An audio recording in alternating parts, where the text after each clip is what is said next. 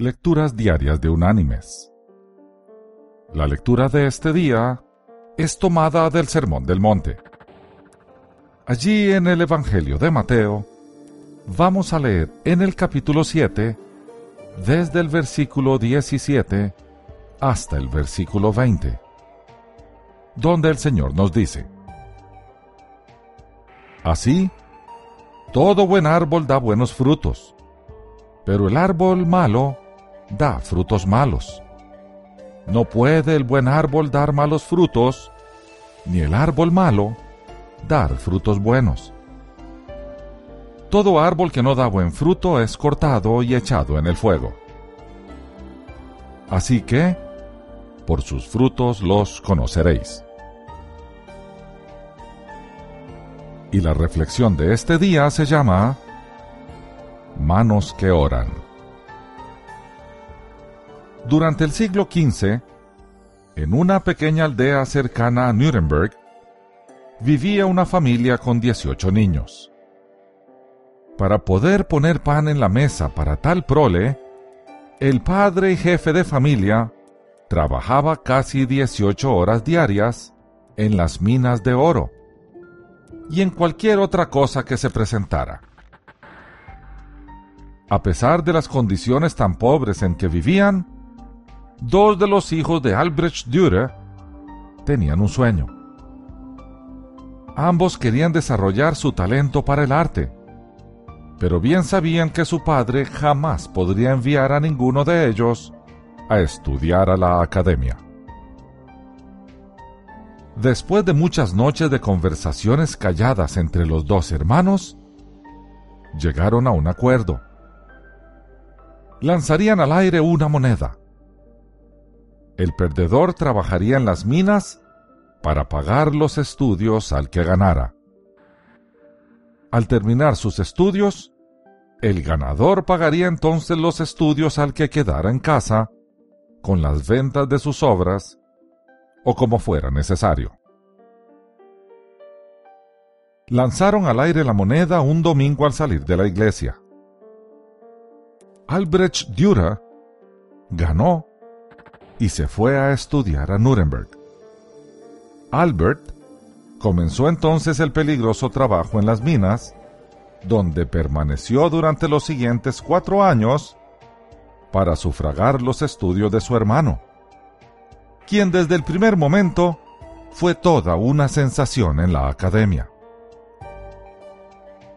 Los grabados de Albrecht, sus tallados y sus óleos, llegaron a ser mucho mejores que los de muchos de sus profesores, y para el momento de su graduación, ya había comenzado a ganar considerables sumas de dinero con las ventas de su arte.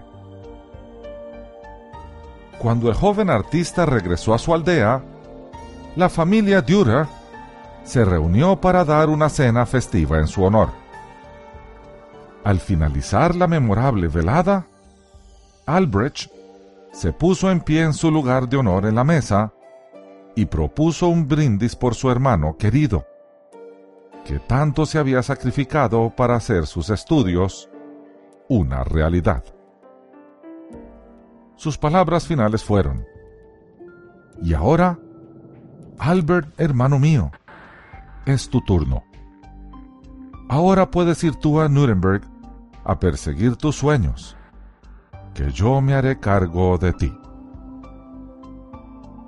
Todos los ojos se volvieron llenos de expectativa hacia el rincón de la mesa que ocupaba Albert, que tenía el rostro empapado en lágrimas y movía de lado a lado la cabeza mientras murmuraba una y otra vez. No, no, no. Finalmente, Albert se puso de pie y secó sus lágrimas. Miró por un momento a cada uno de aquellos seres queridos y se dirigió luego a su hermano y poniendo su mano en la mejilla de aquel, le dijo suavemente, no, hermano. No puedo ir a Nuremberg. Es muy tarde para mí. Mira lo que cuatro años de trabajo en las minas han hecho a mis manos. Cada hueso de mis manos se ha roto al menos una vez. Y últimamente la artritis en mi mano derecha ha avanzado tanto que hasta me costó trabajo levantar la copa durante tu brindis. Mucho menos podría trabajar con delicadas líneas el compás o el pergamino, y no podría manejar la pluma ni el pincel. No, hermano, para mí ya es tarde. Más de 450 años han pasado desde ese día. Hoy en día, los grabados, óleos, acuarelas, tallas y demás obras de Albrecht Dürer pueden ser vistos en museos alrededor de todo el mundo. Sin embargo, la mayoría de las personas solo recuerda uno. Un día, para rendir homenaje al sacrificio de su hermano Albert, Albrecht Dürer dibujó las manos maltratadas de su hermano con las palmas unidas y los dedos apuntando al cielo. Llamó a esta poderosa obra simplemente manos. Pero el mundo entero abrió de inmediato su corazón a su obra de arte, y se le cambió el nombre a la obra por el de Manos que Oran. Mis queridos hermanos y amigos, la próxima vez que veamos una copia de esa creación, miremosla bien. Permitamos que sirva de recordatorio, si es que lo necesitamos, de que nadie nunca triunfa solo. En la versión escrita de la presente lectura se encuentra la dirección en Internet donde se puede apreciar la obra. Que Dios te bendiga.